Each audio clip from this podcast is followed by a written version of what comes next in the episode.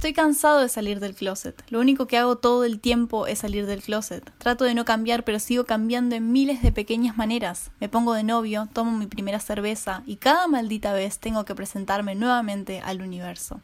Yo soy Simón de Becky Albertalli. Bienvenidos a Libres, un podcast literario diverso y feminista para la comunidad lectora en español. Soy Ael Krupnikov. Y yo soy Julieta Nino. Y en este episodio hablamos sobre el fenómeno Own Voices.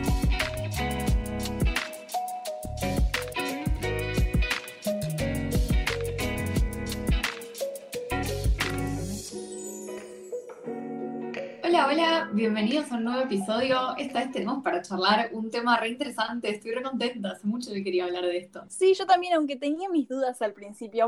Y es que es un tema bastante controversial, como que siento que es una de estas cosas en donde la comunidad literaria está súper dividida, así que bueno, hoy estaremos dando nuestra opinión sobre el fenómeno de Own Voices, Igual antes, para la gente que no tiene ni idea de qué estamos hablando, ¿querés contarnos qué es exactamente? Dale, bueno, la idea de este fenómeno On Voices es que las historias de personas que pertenecen a una minoría, por ejemplo, personas negras o latinas o asiáticas o LGBT o personas neurodivergentes, etcétera, tienen que ser contadas por escritores que también pertenecen a estas minorías. O sea, las historias sobre personas latinas deberían estar escritas por escritores latinos. Es un movimiento que surge hace poco con la idea de valorizar estas voces que siempre estuvieron muy marginadas en la literatura y también de contar historias que sean más genuinas y que no sean como un compendio de estereotipos de personas escribiendo sobre problemáticas de las que no tienen idea y generando personajes que supuestamente representan a distintos colectivos, pero que en realidad no tienen nada que ver con la experiencia real. Claro, y por ahí entonces surge la pregunta, que es más, yo me la he planteado de si son autobiografías, si son sus historias de verdad. Y no, no es así en todos los casos. Pueden ser más autobiográficas que otras, pero On Voices no quiere decir autobiografía, y eso creo que es muy importante aclararlo, sino que son historias donde estos escritores pueden mezclar las cosas que han vivido como miembros de esta comunidad con con 100% ficción. Claro, es una historia totalmente diferente, pero en donde el autor comparte la característica minoritaria que hace el personaje. Eh, y en general son libros que justamente tienen que ver con la manera de navegar el mundo que tiene una persona que pertenece a determinada minoría y que indaga un poco sobre lo que es pertenecer a estos colectivos. Y por eso también surge la idea de este movimiento de, bueno, nosotros somos los que merecemos contar estas historias y merecemos tener nuestras propias voces y no ser representados por personas que nos vienen discriminando hace años y que muchas veces no pueden contar las historias estas teniendo en cuenta nuestras propias experiencias. Y es muy importante porque antes no existía, cuando en el episodio sobre diversidad que hicimos hace poco, hablábamos de cómo ha cambiado la diversidad en el mundo de los libros a través de los años. Cuando empezó a surgir este dilema, estos, estos en realidad estas discusiones en torno a la diversidad, los primeros libros, al menos yo no me ponía a pensar quién los había escrito. Si había un personaje gay en una historia de fantasía, lo cual era súper inusual y por suerte cada vez es más común, pero antes no pasaba, solo lo aceptaba. Y con los años comenzamos a pensar en quiénes escriben estas historias, en qué tan representativas son y en esta cuestión de quién tiene el derecho a escribirlas. Me parece una buena aclaración para hacer también, como antes de seguir con esta discusión en el contexto particular de la sexualidad, el movimiento On Voices es súper importante y está buenísimo que exista y hay un montón de otras maneras en las que impacta y en las que es necesario que personas de distintos colectivos minoritarios puedan contar sus propias historias, personas de distintas etnias, personas con distintas capacidades. Sí, son libros muy importantes y es muy genial que podamos tener historias que vienen de primera mano de personas de las comunidades en cuestión. Y yo tengo en lo personal como opiniones encontradas, tengo no sé, pensamientos controversiales respecto al movimiento On Voices que al inicio, cuando empezó a surgir, creo que todos diríamos, wow, qué genial. Y después conforme pasa el tiempo yo empecé a hacer como, mmm, porque, no sé, me genera dudas. Y antes de grabar este episodio dije, no sé qué voy a hacer hoy porque siento que mi opinión está mal, Y eso es algo que pasa mucho en la comunidad de los libros, que podríamos hacer un episodio sobre qué es una opinión correcta sobre algo. Sí, total. Ya está muy dividida la comunidad al respecto. Eh, y sí, yo a mí me pasó exactamente lo mismo que vos. O sea, empecé a pensar, bueno, pero entonces, yo que sé, la gente blanca no puede escribir libros sobre personas negras o asiáticas o latinas. ¿Qué onda con eso? Si no, para el caso es imposible ah, generar representación, porque si yo escribo un libro, quiero que sea representativo de la sociedad y quiero que no sea un libro todo sobre gente blanca, porque me parece un embole y me parece que es súper irrealista, pero a la vez, ¿cómo hago yo para escribir personajes negros de una manera que no sea irrespetuosa hacia las personas negras que tal vez no quieren que yo cuente sus historias de esa manera. No sé, hay como muchos grises dentro de este tema que hacen que sea como muy controversial y algo que, generó mucho lío en estos últimos años en, en, la comunidad lectora. Y ese es justamente el debate, es una discusión que está surgiendo y sí, hay personas que pertenecen a las comunidades y dicen, por ejemplo, solamente una persona gay puede escribir una historia de amor gay. Y si lo está diciendo una persona gay, ¿qué vas a hacer al respecto? ¿Qué le podés decir si no perteneces a esa comunidad? Entonces es algo que genera mucho debate. No sé, yo un poco la respuesta que encuentro, que claramente es algo totalmente en construcción, o sea, no, no, no es que yo tengo la palabra sagrada de nada, sería que está bueno, por ejemplo, que si yo escribo un libro, ponga en mi historia personajes de otras etnias, porque está buenísimo que en las historias se vea reflejada la diversidad que hay en nuestra sociedad y que no sean todos los personajes blancos solo porque yo soy blanca y vivo en un mundo predominantemente blanco. Me parece que está buenísimo incluir personajes que sean diferentes a uno, pero hay que tener cuidado con cuál es el, el arco que les damos a esos personajes. Tal vez si yo soy una persona blanca puedo incluir en mi historia un personaje negro, pero no hacer que eh, su arco narrativo en mi historia sea sobre ser negro, porque probablemente eso es algo de lo que yo no sé muy bien cómo escribir, o por lo menos no sin hacer muchísima investigación y aún así probablemente nunca llegue a entender cómo se siente el racismo. Sí, coincido completamente. Uno puede contar historias de alguien que es distinto a uno. Es un balance entre propio y lo que no lo es. Y, y de repente surgió el movimiento On Voices y solo dijimos, cada uno tiene que escribir de lo que conoce, de lo que sabe. Y asusta a muchos lectores también de recomendar un libro y que después te digan, ay, pero eso no lo escribió una persona de la comunidad. Yo, el primer libro que escribí a los 14 años era de fantasía y tomaba lugar en Siria, creo, pero era fantástico, solo estaba inspirado en Siria y todos los personajes eran musulmanes y, y era un escenario que no conozco para nada y jamás publicaría ese libro en el estado en el que estaba hoy porque me, me, me, ponen en la parrilla con el, el odio todos los lectores. Pero en ese momento no se me ocurrió, tenía 14 años, tampoco estaban tomando lugar estas, estas discusiones. Y conforme crecí y pensaba en ese libro que escribía, dije, hmm, este libro es impublicable, porque no, no conozco esto, lo escribí solo de los estereotipos que tenía en mi vida. Y después me daba miedo incluso escribir de lo más mínimo, como que en un extremo está ese libro que yo escribí, que no conozco nada, nada, y era una vergüenza si lo publicaba. Pero por otro lado, habían otros tipos de diversidad que yo quería incluir en mis historias con nuestro episodio anterior sobre diversidad, me acuerdo que una chica me escribió, me comentó qué le pareció el episodio y me preguntó si en realidad necesitamos más libros diversos, que es lo que nosotras dijimos en ese episodio, si hacen falta más libros diversos o si hacen falta más libros on voice. Siento que depende mucho de la meta de la diversidad de la que estamos hablando, si es una diversidad que se propone dar testimonio de experiencias que solo puede conocer al 100% alguien que lo vivió, entonces sí, pero si al hablar de diversidad estamos hablando de una meta de que los libros reflejen el mundo diverso en el que vivimos, entonces todo vale. Y eso te lo pregunto, ya que a mí me lo preguntaron. Esto que decimos de reflejar el mundo en el que realmente vivimos. El mundo en el que realmente vivimos también es profundamente xenofóbico. O sea, yo el otro día estaba, estaba haciendo un poco de investigación para este episodio y me encontré con un dato que me voló la cabeza que es que hoy en día en Estados Unidos, que es el país de donde proviene la mayor parte de la literatura que consumimos, sobre todo la literatura juvenil, y ese es un tema para otro episodio, porque ya eso en sí mismo es como que da para pensar un montón. Pero en Estados Unidos el 85% de la gente que trabaja en editoriales y en lo que sería la industria del mundo de la literatura es blanca. Entonces, si vos tenés personas blancas aprobando las cosas que se escriben, editando y haciendo sugerencias para todos los libros que se escriben, claramente la visión que vas a tener de distintas etnias minoritarias va a estar muy sesgada por eso. Y entonces es re importante como valorizar las voces de los autores que realmente pertenecen a estos colectivos y que sean ellos los que nos puedan contar su visión, porque todo lo que se publica y todo lo que nosotros consumimos está mediado por una lente que sigue siendo, en este caso, súper racista.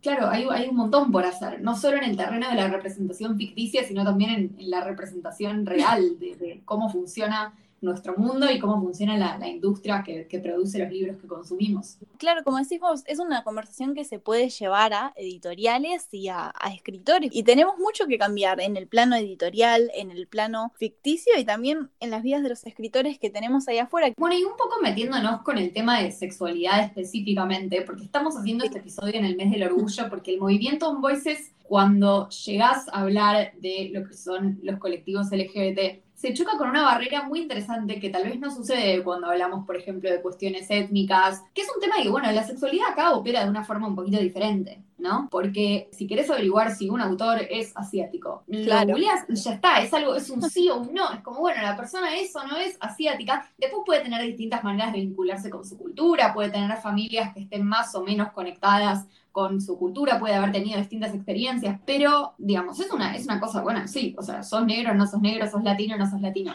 Y la sexualidad es un poco más complicada que eso. Porque primero es algo que uno muchas veces ni siquiera sabe, tipo vos mismo podés no saberlo o puede ir cambiando, la sexualidad fluye y en distintos momentos de su vida una persona puede identificarse de manera diferente. Y además, incluso si la persona sabe, es algo que otra gente no puede adivinar a simple vista. O sea, vos no podés googlear a alguien y enterarte de una si es gay, si es heterosexual, si es bi, si es asexual. No sabes nada, porque en la foto no se ve, no es algo que necesariamente te lo vaya a decir en su perfil de Wikipedia, es algo que no es como tan simple. Y hace poco, en el universo de los libros, surgió una controversia enorme porque Becky Albertalli, que es una de las escritoras de libros diversos más conocida de los últimos tiempos, había sufrido mucho acoso online por ser una mujer heterosexual, supuestamente, que se había hecho famosa y rica escribiendo historias LGBT. O sea, ella había escrito eh, Yo Simón, había escrito Lea de Tiempo, todos estos libros, se hizo hiper famosa, hizo una película, llegó a ser una de las escritoras de literatura juvenil más conocidas. Claro. Y la gente decía, che, no, pero esta es una piba heterosexual, como que no necesariamente sabe de qué está hablando, esta no es su historia para contar. ¿Y de dónde sacaban esto de que era heterosexual? Ella tiene una familia, está casada con un hombre, tiene dos hijos, y la gente veía eso y pensaba, bueno, sí, es heterosexual ella tuvo que sacar un comunicado diciendo, bueno, no, o sea, yo soy bisexual, pero ¿qué te importa? O sea, esto no, puede estar más lejos de ser algo que, vos tendrías que saber. Como que ella no quería contarle su vida privada a toda la comunidad de internet, tipo, no, no le parecía que eso fuera necesario y era parte de su vida privada que ella no quería compartir. Ella habla de que se sintió muy, como muy forzada a salir del closet, cosa que es horrible, por todas estas críticas que le estaban haciendo de, no, vos sos una mujer heterosexual, entonces no puedes hablar de nosotros. Y claro, todo eso asumiendo en base a el pedacito de su vida que nosotros podemos ver online. Hmm. Y sin embargo, ella se identificado de otra manera y, y, lo tuvo que contar de una manera muy dolorosa, solamente porque la estaban presionando. Sí, y además Becky Albertalli es justamente una autora que mencionamos muchísimo en nuestros episodios pasados. Siempre estamos haciendo referencia a ella porque es un símbolo importantísimo de la diversidad en la literatura juvenil de los últimos tiempos desde que empezó a pasar. Yo cuando te contaba en ese episodio de diversidad sobre mi experiencia, Yo soy Simón es un libro por el que muchos empezaron a pensar en la diversidad en la literatura, a buscarla, a criticarla, y fue un punto de partida importantísimo. Y es muy curioso que se dé todo esto que estás contando con Becky Albertalli, la figura que muchos tenemos de referencia. Claro, el tema es que muchos la tenemos de referencia, pero también hay todo un sector en la comunidad literaria que la detesta. Y hasta el día de hoy dice que su salida del closet fue ficticia, que está hecha solo para poder seguir vendiendo libros y que hay, mm. claro, como una, o sea, un nivel de vigilancia de todo lo que ella hace y de todo lo que ella es, que es súper difícil, sobre todo para alguien que tal vez no tuvo siempre muy clara su identidad. Becky Albertalli contó que se dio cuenta de que era bisexual mientras estaba escribiendo estos libros. Y entonces es como, imagínate, claro, toda la, todo lo raro, lo mucho que te huele el cerebro tener esta crisis de identidad y encima tener que vivirlo en el ojo público mientras toda la gente te tira palos por no ser lo que ellos pensaban que vos eras o por estar escribiendo libros de una sexualidad que no sabes todavía si sos. Es una situación horrible para vivir. Y lo peor es que Becky Albertalli no es la única que le pasó esto hace poco leí un artículo que lo, lo, vamos a linkear, donde también habla de la historia de Rod Pulido, que es un autor filipino, que cuenta que él escribió un libro sobre un adolescente bisexual. Lo mandó a una editorial para ver si se lo publicaban. Y la editorial le dijo, sí, sí, está buenísimo, cosa. Y bueno, y cuando fue a la editorial a conocer finalmente a la persona que iba a ser su, agente, o no sé cómo se llama, el que, el que iba a publicar su, su libro, se empiezan a preguntar sobre sus vidas. Y Pulido le cuenta que él tiene una esposa, que cómo se conocieron, cómo se casaron, que tiene un hijo. Y eh, le dicen, ah, bueno, sos, heterosexual, ¿Qué, ¿qué, onda? Como que lo habían asumido que el chabón era gay solo porque había escrito esta novela sobre un chico que tenía una relación con un hombre. Y la editorial no, no lo quiso publicar no lo quiso publicar porque estaban tan consumidos por todo esto que viene pasando últimamente, de que la gente no le gusta cuando las novelas LGBT no están escritas por personas que son visiblemente LGBT. Y dijeron, bueno, no, no, no queremos publicar una novela sobre un chico gay que no esté escrita por un hombre gay. No, sí, y esta, esta historia cuando la leí me rompió el corazón porque no la conocía y es, es muy fuerte. Y tanto Pulido como Becky Albertalli son solo ejemplos de personas que pudieron poner su historia ahí afuera y que vivieron esto. Pero también es interesante pensarlo en, escritores futuros, en gente que quiere publicar sus libros como Pulido en esa situación y que van a ser criticados. Claro, sobre todo porque esto está impactando las decisiones de las editoriales. O sea, no son cinco gatos locos en un fandom diciendo yo no voy a leer este libro porque no lo escribió una persona gay es tipo la editorial diciéndole al chabón, no, no te vamos a publicar porque estás casado con una mujer y eso hace mal a tu imagen. Que también tiene mucho que ver con una dimensión particular de esto que me interesa muchísimo, que es el rol de la bifobia. O sea, de las dos historias estas que acabamos de contar, las dos tienen que ver con personas bisexuales que por estar casadas con individuos del género opuesto, o sea, en una relación no homosexual, son consideradas como que no son parte de la comunidad LGBT o por lo menos que, que no son lo suficientemente visibles en su bisexualidad. Y ese es un mito muy común sobre la bisexualidad, que bueno, vos sos bisexual, pero si elegís el lado de los heteros, o sea, si elegís como casarte con alguien o estar con alguien que no es de tu mismo género, entonces estás como traicionando a la comunidad LGBT o tipo, bueno, está bien, sos bisexual, pero en la práctica es como si fueras hetero. Y es parte de un tipo de discriminación muy particular que sufre la comunidad bisexual incluso dentro del colectivo LGBT, o sea, es tremendo cómo la discriminación no viene solo desde afuera, sino también desde adentro, de personas que supuestamente te tienen que apoyar, diciéndote, no, vos no sos lo suficientemente bisexual, porque al final del día elegiste estar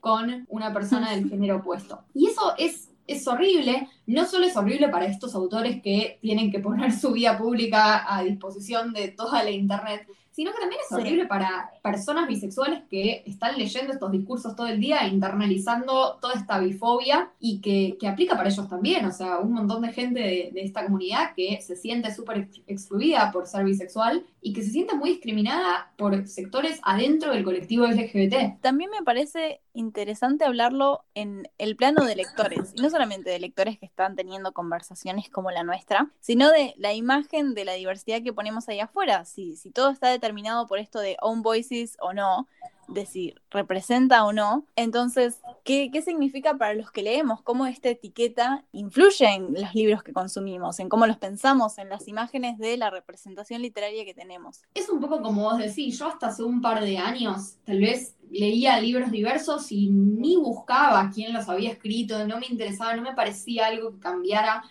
Ahora empecé a entender un poco cómo cambia y me importa saber y sobre todo me gusta como si los autores pertenecen a minorías, como apoyarlos, no sé, comprar sus libros, difundirlos, como amplificar estas voces que históricamente fueron silenciadas. Pero no sé si alguna vez dejé de leer un libro porque había sido escrito por alguien, por ejemplo, heterosexual y hablaba de personajes LGBT. Y muchas veces me pasó que tal vez la representación que leí no me gustaba, pero no sé, me pasa que esto de rechazar un libro unilateralmente solo porque está escrito por alguien que vos no sabés cuál es su sexualidad, porque en la práctica no, o sea, no es que vos podés decir 100%, ah, esta persona es hetero. La sexualidad cambia y es fluida y no necesariamente se ve cuando uno mira a una persona a simple vista, no necesariamente se publica en Instagram, o sea, no todos estamos hablando todo el día de nuestra sexualidad, esa parte de nuestra vida privada, Y muchas veces los autores no lo hacen porque no es seguro para ellos, no se sienten que están listos para salir del closet. Si en los libros nos parece horrendo cuando se lo hacen a algún personaje, esto de obligarlos a salir del closet, ¿por qué se lo haríamos nosotros a Becky y Albertal? Porque al fin y al cabo todas las voces son diferentes y eso es lo que estamos diciendo a la hora de hablar de diversidad. Y está bien, y hay algunas personas que van a poder escribir libros diversos de otra manera, todos tienen algo que aportar siempre para mí es importante hacer esta distinción de, bueno, ¿quién lo está escribiendo? Y amplificar, como decís vos, esas voces que por mucho tiempo no han podido tener el reflector para poner sus historias de afuera. Y eso es importantísimo. Pero al fin y al cabo, si estamos hablando de que nuestras sexualidades no pueden reducirse a una etiqueta para toda la vida, en todo momento y solo una etiqueta, la diversidad tampoco podría ser así en el mundo de los libros, reducir lo que es un libro diverso a una cosa, que es lo que veníamos hablando en nuestros episodios anteriores de, bueno, un libro diverso es esto, tiene que ser así, tiene que ser escrito por una persona de esta manera. Todas las historias tienen algo que ofrecernos. Sí, total. Y, lo peor de todo es que esta vigilancia tan estricta y este rechazo tan unilateral a todo lo que no es visiblemente LGBT, lo que hace en última medida es disuadir a personas de que cuenten historias diversas. Claro. Porque yo ahora soy la Becky Albertali del futuro y creo que quizás soy bisexual, pero la verdad es que no sé si estoy lista para decirlo o no sé exactamente cuál es mi sexualidad o soy un escritor que está en una relación con una persona del género opuesto como le pasó a Pulido pero quiero escribir sobre mi sexualidad que va más allá de eso.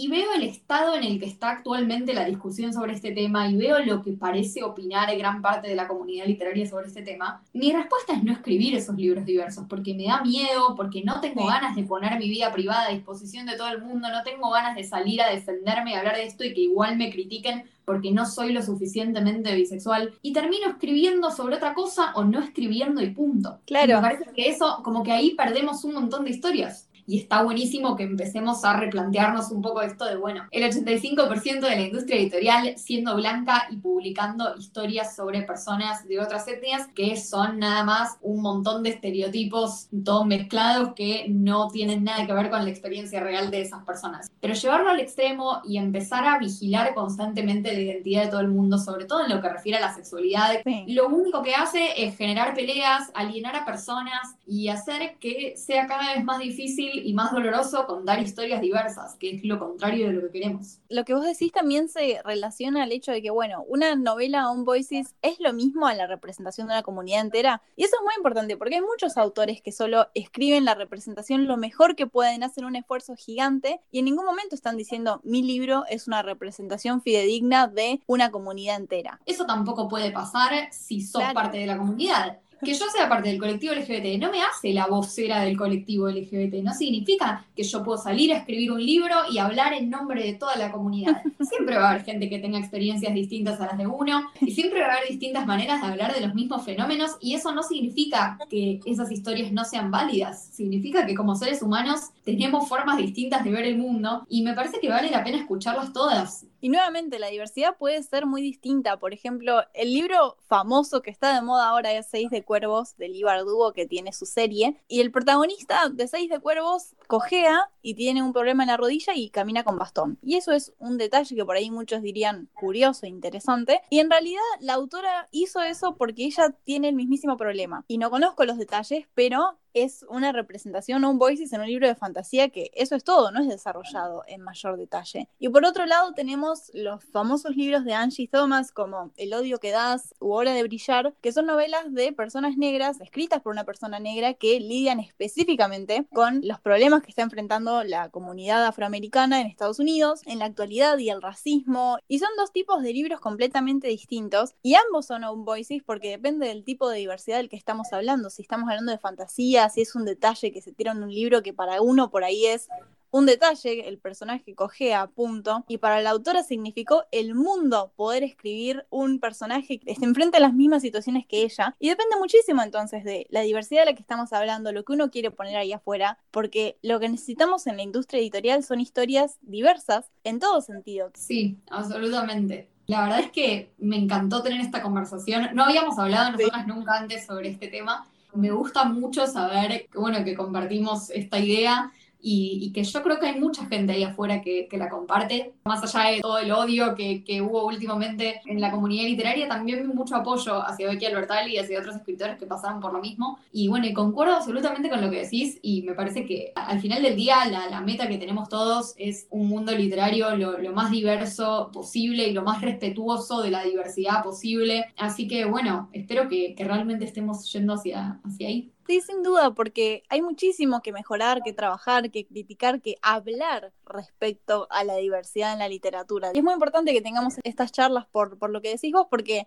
no hay una verdad absoluta, no es que va a haber una conclusión al tema y se acabó y esta es la manera en la que tenemos que proceder y hay un final feliz para la diversidad en el mundo de los libros. Y bueno, y para seguir agrandando lo más posible nuestra visión de lo que es la diversidad y para seguir aumentando la representación de voces que históricamente fueron silenciadas, la semana que viene tenemos una recomendación maravillosa de un libro que trata sobre asexualidad que es algo que se habla poco y nada en la literatura juvenil. De hecho, yo es la primera vez que leo un libro con una protagonista sexual. Se llama Sin Amor de Alice Ousman, que también es una autora asexual y aromántica, por lo que estamos hablando no solamente de un libro diverso que vamos a reseñar, sino de una novela on voices justamente que es como la culminación de los episodios que hicimos este mes. Así que nos vemos la semana que viene con esa hermosa reseña. Y muchísimas gracias por compartir esta charla con nosotras. Queremos saber qué opinan sobre esto nos interesa muchísimo seguir esta discusión, así que cuéntenos qué opinaron de este episodio, cuáles son sus pensamientos respecto del movimiento On Voices y sobre toda esta controversia de la que hablamos. Pueden encontrarnos en Instagram como arroba librespodcast, todo junto con B corta. Yo soy arroba Yakrupni. Y yo soy arroba mi universo literario writer, writer como escritor en inglés. Muchísimas gracias por escucharnos, nos vemos la semana que viene. Chao. Chao.